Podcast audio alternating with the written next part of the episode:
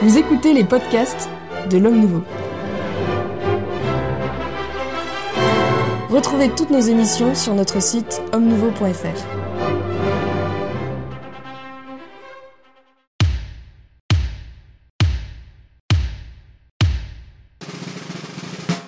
Ce jeudi 8 décembre, l'Église nous invite à fêter l'Immaculée Conception, une fête plutôt tardive dans l'histoire du christianisme qui a donné lieu à bien des débats et des disputes théologiques. Alors, euh, cette Immaculée Conception, si je puis dire, mythe ou réalité, ou même coup d'état théologique de la papauté.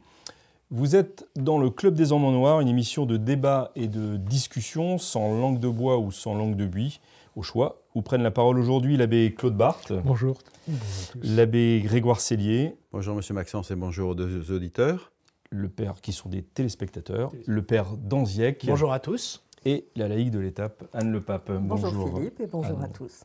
Alors pour entrer dans le vif du sujet, Madame, Messieurs, est-ce que j'ai un peu forcé la note dans cette présentation de la fête de l'Immaculée Conception. Oui, parce que vous avez dit une erreur historique. Ah, très bien. Vous avez, dit que c'était une fête tardive. C'est une fête qui émerge au 7e siècle en Orient. Donc c'est une fête qui n'est pas du tout tardive. C'est la définition du dogme qui est tardive, 8, 8, 8, décembre 1854 par le pape Pie IX. Mais c'est, d'abord, d'abord, c'est dans la révélation, puisque c'est un dogme de la foi, c'est forcément dans la révélation divine, donc l'écriture et la tradition. Et euh, c'est un sujet qui a toujours, euh, qui a toujours été traité dans l'Église sous diverses formes, à divers moments, parce que c'est une question qui a émergé pour être, je dirais, bien comprise, mais elle est contenue dans la révélation, même s'il a fallu du temps pour l'expliciter euh, pleinement. En même temps, euh, si, je puis faire mon, si je puis faire mon Macron, il n'y a pas beaucoup de traces, semble-t-il, de, de, de, de l'Immaculée Conception dans les Saintes Écritures. Alors, non, non, non, je pense que oui, on peut donner la parole un petit peu ce que je trouve, au, Père Danziec. Excellent, c'est la, la, formule euh, coup d'État théologique. Elle n'est pas de moi, hein, elle n'est pas de moi, c'est des universitaires. qui ont... Il est évident que y a, il pour, ça, ça pourrait avoir l'apparence d'un coup d'État théologique. Je pense que ça, ça donne l'occasion à ceux qui nous écoutent, ceux qui nous regardent, de, de réexpliquer Qu'est-ce qu'on entend par le désenveloppement du dogme On prend l'image en fait d'un bourgeon. Donc le bourgeon euh, contient en lui euh, euh, toutes ses potentialités de fleurs. Il n'y en a rien qui ne se rajoutera après. Il y a juste après, au fur et à mesure, ça se désenveloppe, ça s'ouvre et ça manifeste visiblement toutes les richesses. Le dogme de l'Immaculée Conception a été déclaré en effet tardivement au regard de l'histoire du christianisme et de la naissance du Christ. Donc mais par, par Pie IX, c'est ça Oui, mais, mais il est évident que cette vérité était contenue euh, dès l'origine. Bah, quand on lit, euh, quand on voit que euh, la Sainte Vierge est saluée comme pleine de grâce, notamment, Saint Ambroise parlait des richesses de la virginité de Marie. Bon, voilà, il, était d'un accord au niveau de la, base du, clergé et de la piété populaire de reconnaître à, à Marie son auguste et très sainte virginité. Voilà. Et à travers cette virginité, cette notion d'immaculée, qu'elle était préservée du péché originel. Ce qui est le sens de cette Et qui est le, sens, de cette évident, Voilà, de, cette définition. Mais peut-être la Bessélier a des choses juste, plus précises encore, évidemment. puisque vous, vous demandez euh, ce désenveloppement, donc fondamentalement le fondement scripturaire, donc euh, c'est dans la révélation, donc c'est dans l'écriture et la tradition. Donc le fondement scripturaire, c'est évidemment l'ange qui dit vous êtes pleine de grâce. C'est Sainte Élisabeth qui dit vous êtes bénie entre les femmes. Et comme le remarque Origène, donc très tôt dans l'histoire de l'Église, on ne trouve rien d'équivalent dans toute la Sainte Écriture. Ça, c'est le fondement scripturaire. Il y en a d'autres qui ont été invoqués qui sont moins solides. Ça, c'est des fondements solides. Et puis le fondement de la tradition, toujours la bienheureuse Vierge Marie a été mise à part vis-à-vis du péché, sous des formes diverses, mais toujours elle a été mise à part. C'est-à-dire sous des formes diverses? Eh bien, euh, on, pourra voir au cours de l'histoire, si vous voulez, euh, par exemple, saint Thomas d'Aquin, saint Bonaventure, saint Albert le Grand disent qu'elle a été purifiée du péché quasi immédiatement. Pour des raisons théologiques qu'on va, va, va, expliquer pourquoi est-ce qu'il se posait la question. D'autres ont dit qu'elle avait, été, euh, qu'elle avait jamais eu de péché, etc. Bon, mais, encore une fois, l'explication d'une partie de, la révélation n'est pas l'équivalent au fait que ça soit dans la révélation. La compréhension, la, difficulté de compréhension, la difficulté d'explication sur la Sainte Trinité, sur les deux natures en notre Seigneur, ça a mis du temps à ce qu'on trouve les clés, les clés intellectuelles pour exprimer le dogme, mais le dogme que, fait, que notre Seigneur est homme et Dieu, le fait qu'il y ait les trois personnes euh, divines, ça c'était une certitude dès le, dès le départ. Donc effectivement, il, y a eu des, donc je dirais certaines, euh, des moments où on comprenait mieux ou ça, mais euh, de fait, si vous voulez, comme, comme le dit très clairement le Concile de Trente, c'est une très belle formule, il part du péché originel, il dit nous traitons du péché originel, voilà, nous les avons expliqué, nous ne traitons pas de la Bienheureuse Vierge Marie. Et c'est le résumé du fait que tout au cours de l'histoire, il y a eu euh, effectivement une mise à part de la Bienheureuse Vierge Marie par rapport au péché, n'est-ce pas? Un consensus. Et, d'autre part, d'autre part que cette fête, comme je le disais, qui euh, émerge au 7e siècle et qui s'est répandue très universellement dans l'Église, et je rappelle qu'on ne fait le fait de la conception de la Vierge, qu'on ne fait que ce qui est saint. On ne fait que ce qui est saint. Et qui plus est, si c'est une fête euh, approuvée par le pape, puisque c'est le cas au, 15e siècle, n'est-ce pas euh, Le par Sixte IV, mm. dès, ce moment-là, ça ne peut pas être contraire à la foi. Il y a aussi dans le fait, euh, dans, la liturgie, une, euh, une, manière aussi pour le magistère ordinaire et universel de s'exprimer. Jamais l'Église romaine ne peut nous donner quelque chose qui, de bien sûr contraire à la foi, mais même qui nous amènerait à des... Pourquoi riez-vous Je souris, moi je ne ris pas. Peut-être que pour préciser, enfin, pardon, vous l'avez précisé, mais appuyer pour ceux qui nous écoutent, c'est que c'est approuvé par la papauté. parce que on par l'Église romaine. Que, Par l'Église romaine. Parce que mm. dans la liturgie carolingienne, vous avez eu des fêtes, euh, Saint-Charlemagne était au calendrier. Bon, que, que, le Saint-Charlemagne soit au ciel, euh, tant mieux pour lui. Bon, on n'a pas l'obligation de croire que forcément Charlemagne euh, mérite... En, en revanche, rien, d'impur ne peut sortir de l'Église romaine, notamment dans sa liturgie. Et pourquoi est-ce que l'Église a, ressenti le, besoin d'élever cette fête au rang de dogme euh, de cette vérité, attention. La fête, la fête était universellement, universellement euh, célébrée, mais la question c'est de passer à un dogme de la foi. Du coup d'état théologique au coup d'état de prise de parole. Monsieur Lavébart. vous, vous protégez les faibles, merci. J'essaye. Oui, évidemment, c'est un, contexte historique, hein, celui de la papauté de Pie IX, euh, d'une papauté qui est euh, attaquée de toutes parts, y compris à l'intérieur, y compris donc par le, ce qu'on appelle le libéralisme catholique. Et Pie IX fait en effet une espèce de coup d'État en définissant donc la, manière la plus haute d'exprimer quelque chose d'infaillible, qui peut s'exprimer de toute autre euh, manière, plus faible, on va dire, plus faible dans la, dans la forme. Euh, Pie IX donc a voulu de lui-même, hors concile, dire euh, c'est un dogme de foi que l'Immaculée Conception, la Vierge, que la, Vierge Marie soit immaculée dans sa conception, qui ne le croit pas fait naufrage dans la foi avant même que le Concile du Vatican dise que c'est possible, cette chose-là, que le pape puisse faire tout seul. Mm. C'est de ce point de vue-là très important. C'est important également parce que on est dans un siècle rationaliste, et un moment très rationaliste, justement, et exprimer cette, euh, cette vérité de foi vis-à-vis de la Sainte Vierge Marie est quand même très difficile à, penser raisonnablement. Euh, c'est donc aussi, de cette manière-là, une sorte de, entre guillemets, coup d'État. Tout au moins de pied de nez, peut-être, que coup d'État. Oui, bon, je, j'emploie le terme. Oui, oui, d'accord, mais c'est-à-dire que... Tu files la métaphore. je crois que c'est assez confondant. Et en effet, je pense que dans cette question du désenveloppement du dogme, il y a aussi la sagesse de l'histoire de l'Église, qu'on appelle du nom de providence, qui permet que, si vous voulez, comme euh, dans un film, il y a un moment, tel événement qui intervient et qui a son rôle propre dans le temps du film, ou là dans le temps de l'histoire, et en effet, là c'est un coup de pied bien placé au derrière de la rationalité. Tout à fait. Du rationalisme. Du rationalisme. Du rationalisme, pardon.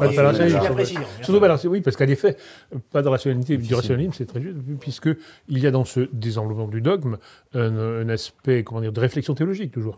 Euh, et donc, par exemple, Pilouze, mais ça vaut aussi pour l'Immaculée Conception, Pilouze, pour l'Assomption de la Sainte Vierge, va expliquer va faire un raisonnement théologique. Cette euh, Vierge qui euh, est la mère du, Sauveur, la mère de Dieu, ne pouvait pas euh, ensuite connaître, ce, ce serait inconvenant qu'elle connaisse la, corruption du, tombeau. donc là, on parle bien hein, de... C'est autre chose. Mais, mais, je veux dire, on, peut le dire, toute chose égale par ailleurs, pour l'Immaculée Conception. Bien sûr. J'aimerais bien que nous écoutions Anne. Comment vous réagissez à ce, à ce, débat finalement sur, sur l'Immaculée Conception? Eh bien, moi, j'ai envie d'évoquer ma sainte patronne.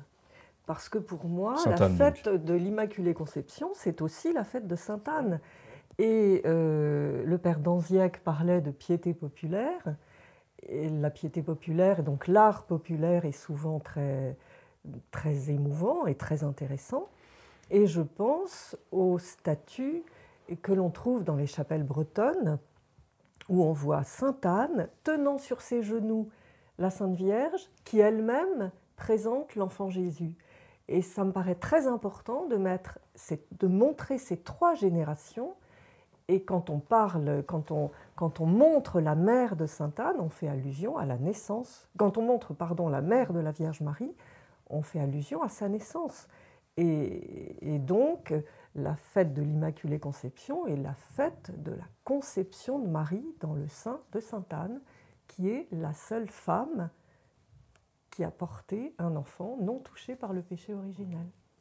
le rêve de beaucoup de mères de famille. Un, enfant, descendant par la descendance naturelle d'Adam. La Bessélier. Descendant par la descendance naturelle d'Adam. Parce que le, la, toute la question, toute la question, toute la difficulté qui va faire la grande polémique du 11e au 14e siècle. Justement, j'aimerais bien que nous en parlions de cette polémique. il, y a, il y a une grande polémique qui est euh, par, euh, comment, comment aborder la chose? Parce que c'est un dogme de la foi que tous les descendants d'Adam par une descendance naturelle, ce qui n'est pas le cas de notre Seigneur Jésus-Christ puisqu'il est conçu du Saint-Esprit, par une descendance naturelle, sont tributaires du péché originel. C'est un dogme de la foi, on ne peut pas y échapper. Et donc, effectivement, si l'on dit ce qui sera en particulier le grand combat de Dunscott, qui va être repris par les franciscains. Je rappelle que Saint Bonaventure, donc maître général des franciscains, lui ne tient pas l'Immaculée Conception, n'est-ce pas? Mais Dunscott, postérieurement, va défendre l'Immaculée Conception et les franciscains vont se rallier à euh, cette, cette, cette, cette, thèse de l'Immaculée Conception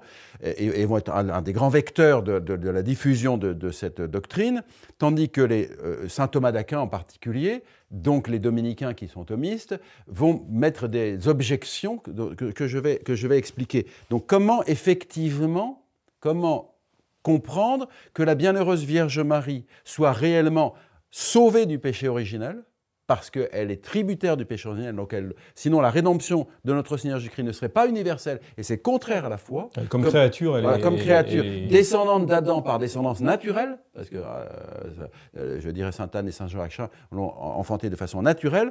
Eh bien, comment est-ce qu'elle peut être rachetée par notre Seigneur Jésus-Christ? Et ça sera donc tout le travail difficile dans lequel les dominicains thomistes vont opposer aux franciscains en disant comment vous faites en sorte que la Sainte Vierge soit rachetée. Sinon, la rédemption de notre Seigneur Jésus-Christ n'est pas universelle.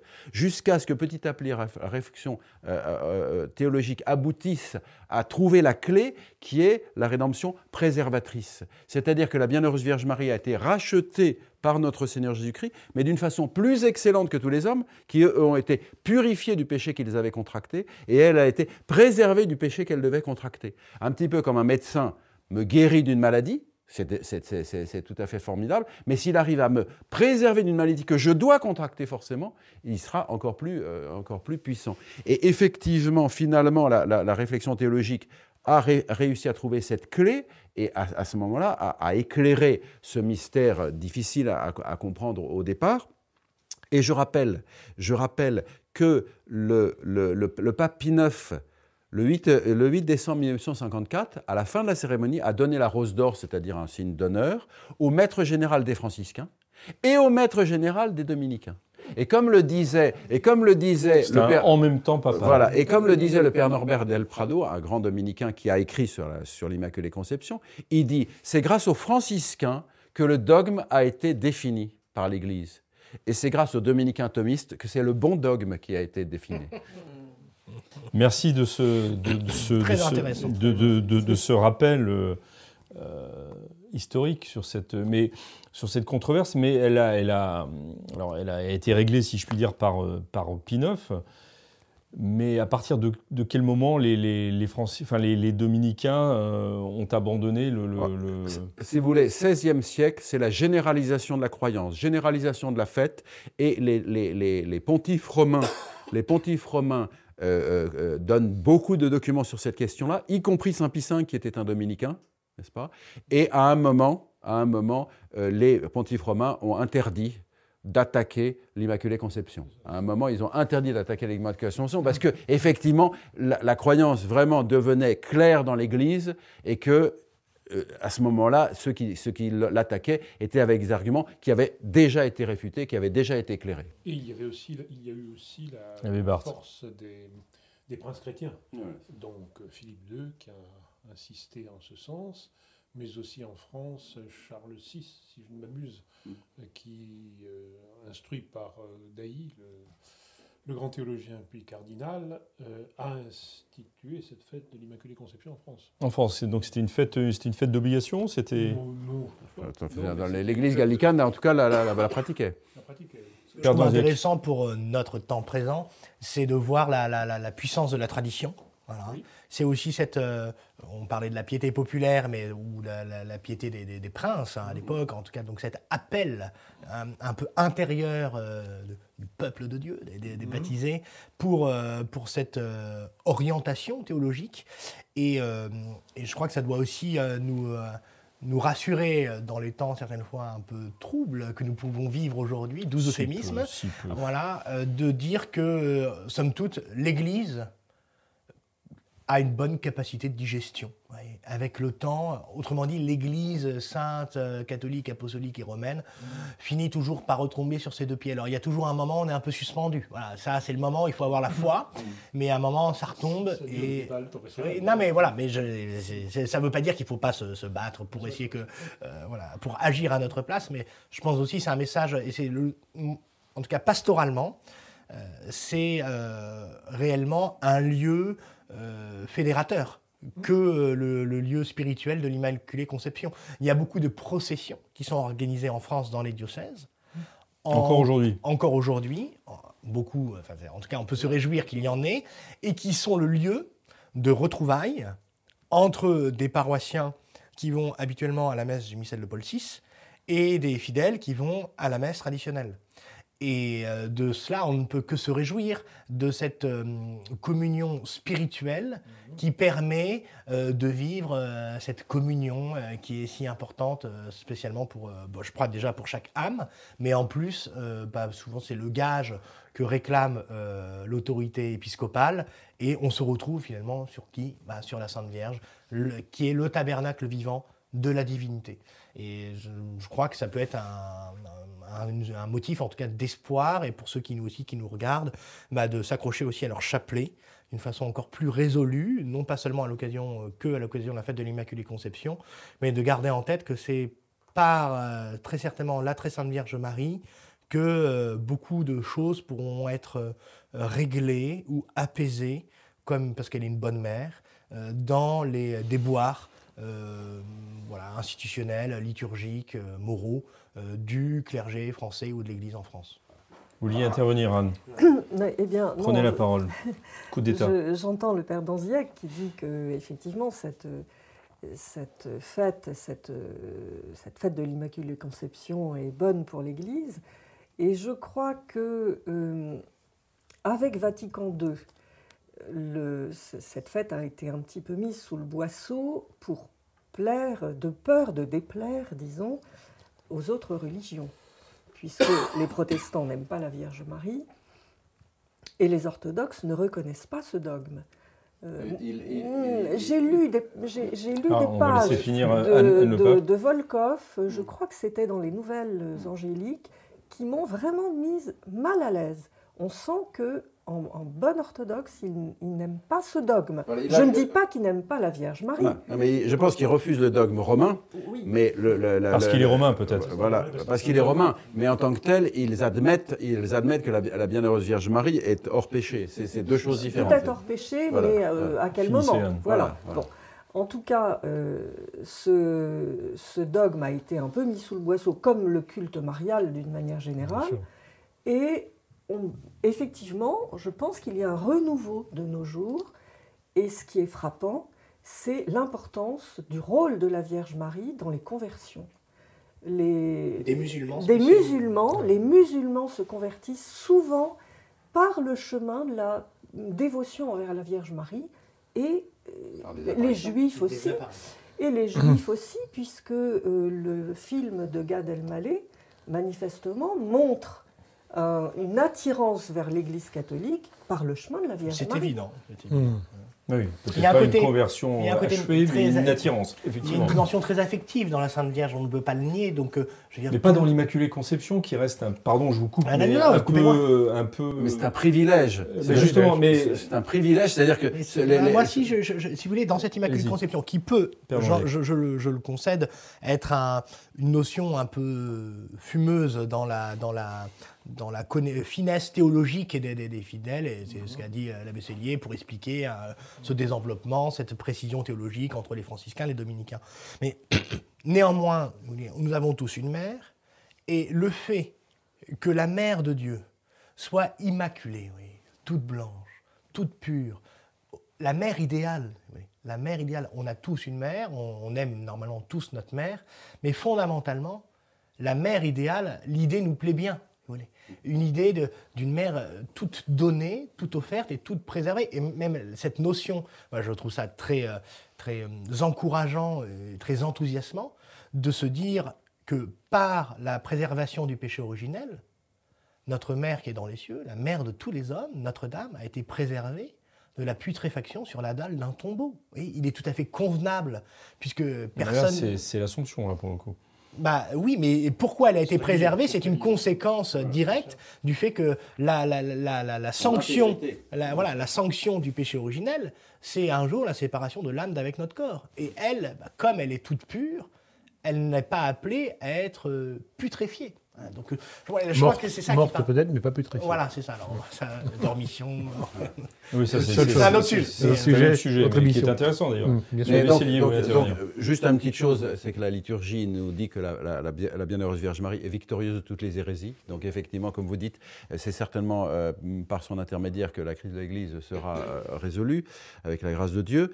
Et d'autre part, effectivement, la, dévotion à la Bienheureuse Vierge Marie, son importance pastorale, son importance dans l'Église est fondamentale, c'est ce que vient de rappeler euh, le Père d'Anziac et le Pape. Mais de l'autre côté, comme nous l'avons dit, il faut y revenir, c'est quelque chose qui montre le, côté surnaturel, n'est-ce pas? Ce sont des actions divines sur les créatures et euh, la Bienheureuse Vierge Mère est dans l'ordre surnaturel. Et effectivement, Pie IX a choisi de proclamer ce dogme qui était bien reçu dans l'Église et pour lequel il n'y avait euh, aucun euh, coup d'état théologique, parce qu'au contraire, c'était demandé par l'énorme majorité de l'épiscopat hein, et, et, des fidèles. Mais, et d'ailleurs, ça n'a ça n'a entraîné pratiquement rien. Il y a l'archevêque de Paris qui a été, qui a été poignardé par quelqu'un qui, qui, un prêtre qui refusait l'Immaculée Conception. Mais enfin, c'était anecdotique. Je veux dire, euh, voilà, c'était un fou qui était fou. Mais je dirais, c'était anecdotique. Et, euh, les, les, les, catholiques de Paris. Les catholiques et les catholiques. Euh, bon, il, y a, il, y a, trois archevêques de Paris qui sont, il y a trois archevêques de Paris qui sont morts de mort violente au XIXe siècle. Donc, mais le, le, le comment dirais-je, ça a été reçu dans l'Église avec joie, etc.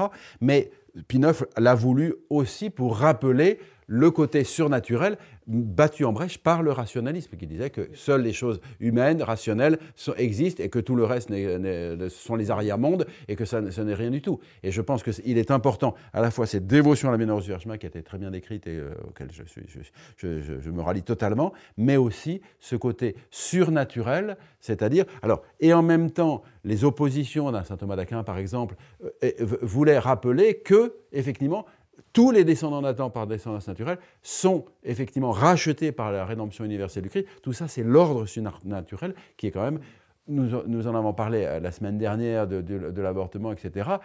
Il faut quand même que l'Église prêche l'ordre surnaturel et le fait que les, enfants avortés sont privés du baptême, sont privés de, la vie éternelle, etc. Donc c'est tout ça, on, est dans un ordre surnaturel qu'il faut rappeler dans un, monde qui est bien plus rationaliste que ah oui le monde du 19e bah, siècle. Oui et non, justement, parce que on voit émerger de plus en plus euh, une sorte de spiritualisme de, et de bazar. Sur les anges, sur l'émission sur les anges. On en a parlé, à, ce moment-là, mais euh, voir toute cette publicité euh, autour des sorcières, etc.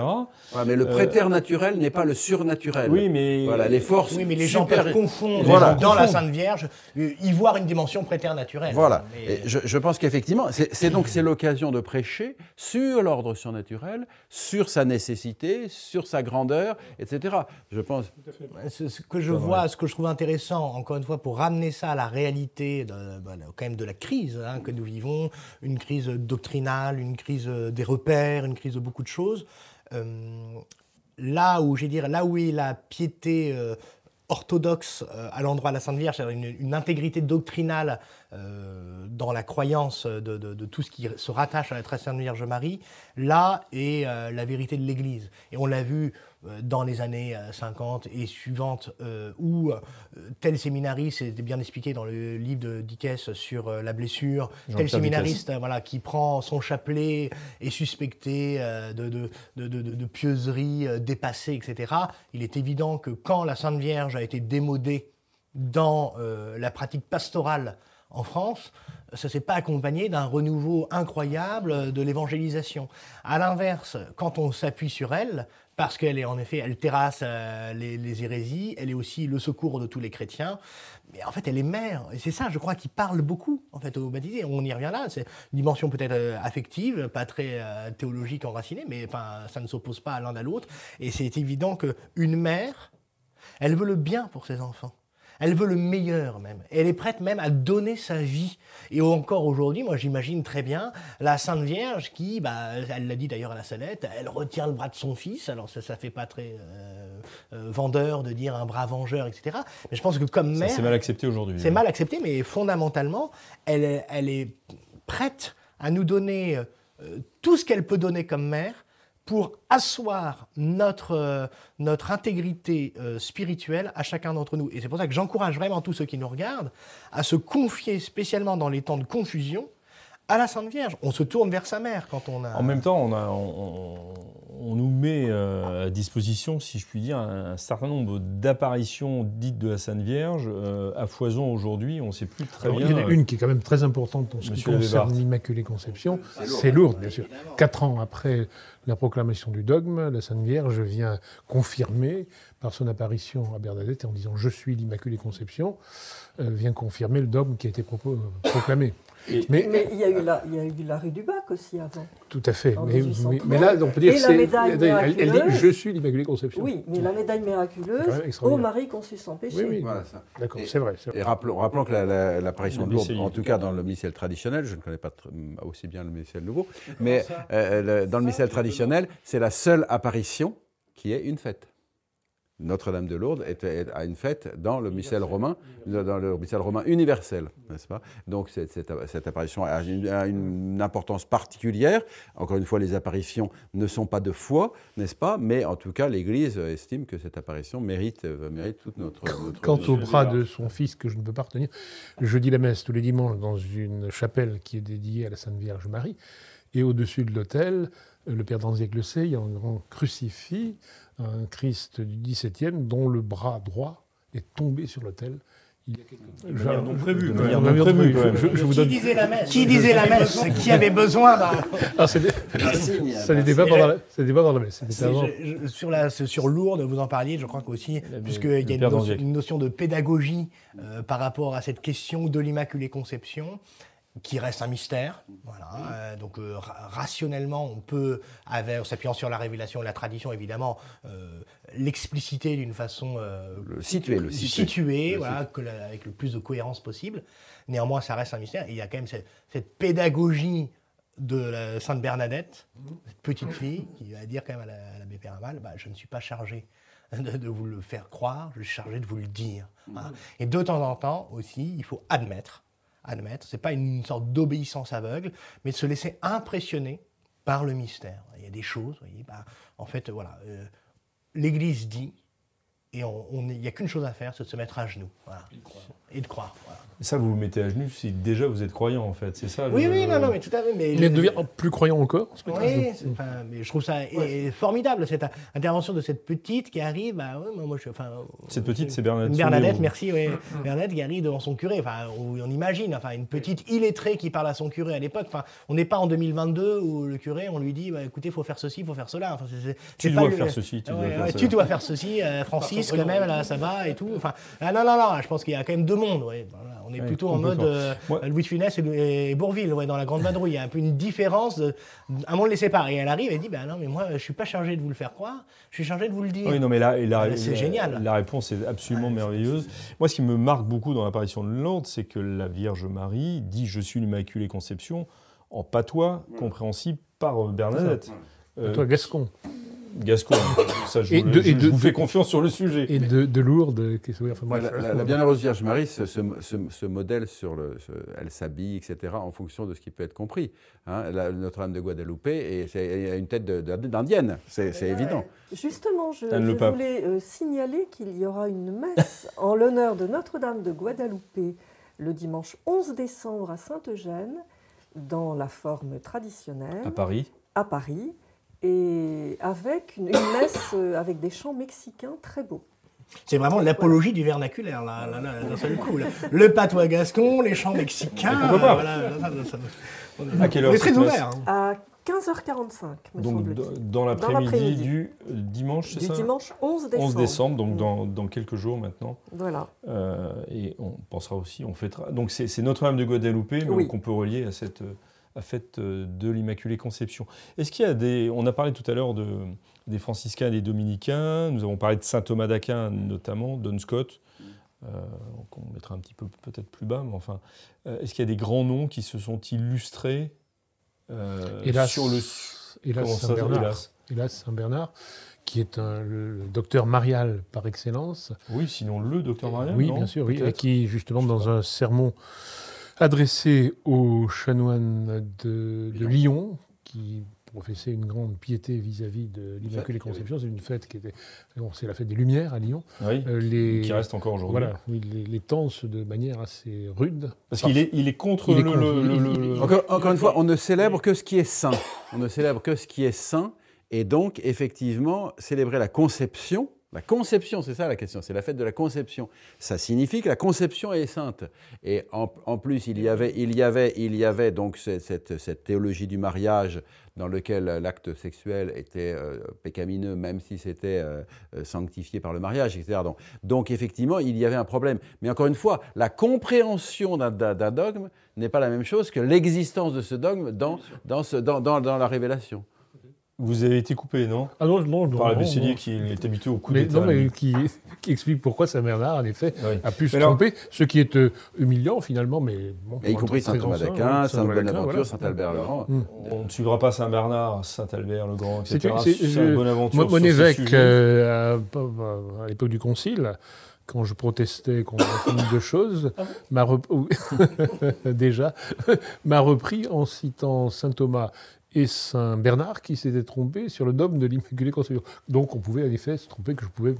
oui, oui, bah, remarquez, vous étiez comparé à des, à des grands attention, Attention, comprenons bien, il s'agit d'une dispute sur effectivement comment euh, comprendre la rédemption universelle du Christ.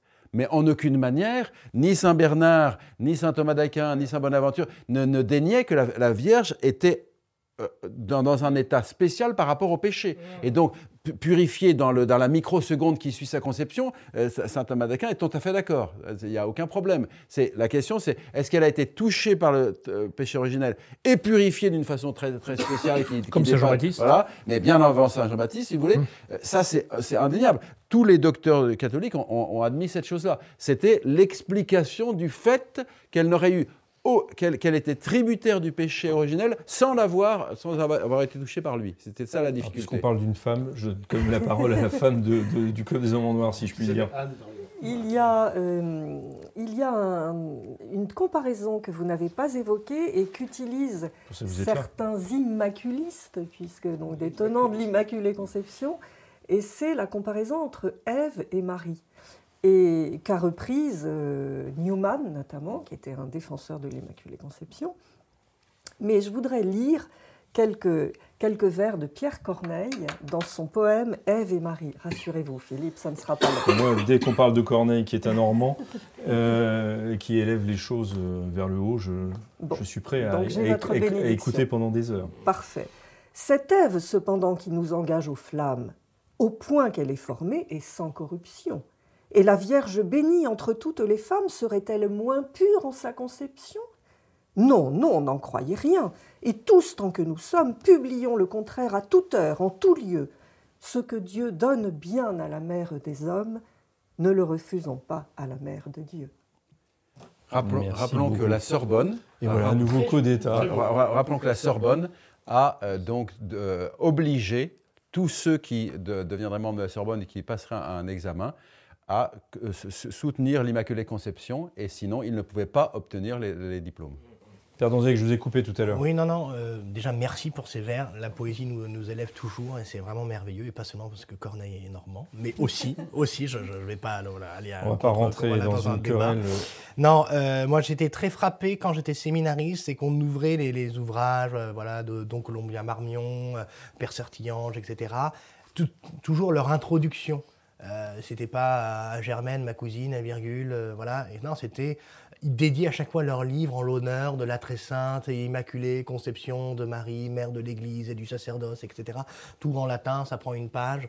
Et je trouve que c'est euh, bah, assez significatif aussi d'un état d'esprit euh, saint, euh, voilà, d'un esprit orthodoxe, voilà, d'une pureté doctrinale, à chaque fois de se tourner, vers, de se recommander à celle qui est la mère de l'Église et du sacerdoce catholique et la mère de, tous les hommes, des anges et aussi.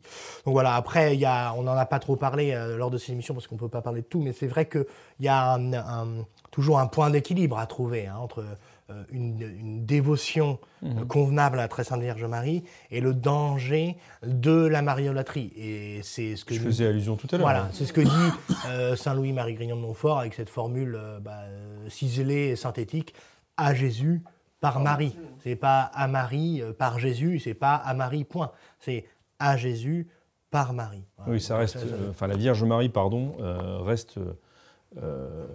celle qui nous, qui nous conduit à son Fils et non pas... La porte du ciel. La lune qui reflète le soleil. faites tout ce qu'il vous dira, le, miracle de Cana. Faites, désignant notre Seigneur Jésus-Christ, faites tout ce qu'il vous dira. Donc vous voulez dire que c'est ce, ce, que dit toujours la Sainte Vierge. Faites tout ce qu'il vous dira, en parlant de notre Seigneur Jésus-Christ. Les sulpiciens insistaient beaucoup sur le lien entre la, la piété mariale et la piété christique. Et nous avions, je dis nous parce que j'étais élève de, de Sulpicien dans mon premier séminaire, euh, cette très belle prière Ô Jésus, vivant Marie, venez et vivez dans vos serviteurs, qu'on répétait tous les en latin d'abord, puis c'est passé en français. Mais enfin bon, c'est l'évolution. C'est l'évolution. C'est après plus du tout. On ne disait plus la prière, on ne disait plus le chapelet. Euh, tout ce que raconte Dickey, j'ai connu, c'est horrible, horrible. Mais donc euh, oui, tout, tout est tout, ce qui est en Jésus, vivant Marie. Au Jésus vivant Marie. Jésus donne à Marie tout ce qu'il peut lui donner puisqu'il l'aime à la perfection et infiniment plus que tout le monde. Et donc tout ce qui vient de Jésus découle par Marie et nous vient de Marie.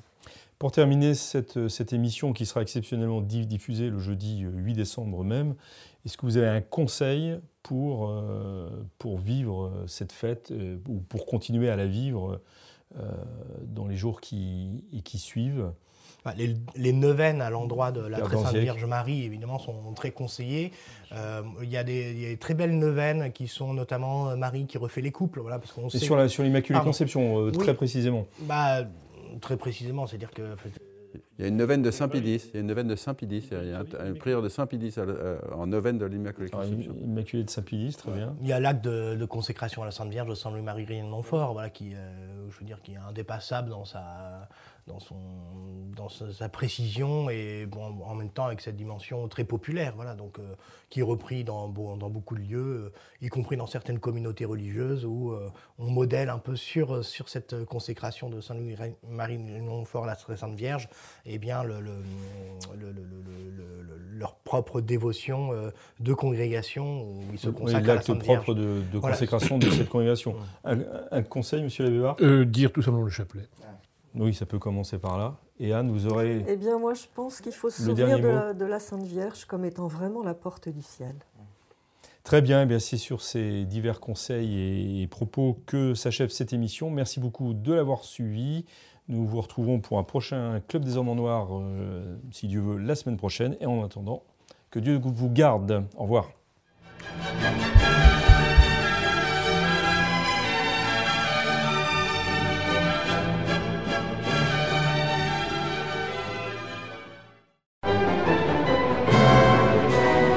Merci d'avoir écouté ces podcasts de l'Homme Nouveau. Si vous souhaitez soutenir nos émissions, rendez-vous sur l'onglet Faire un don de notre site homme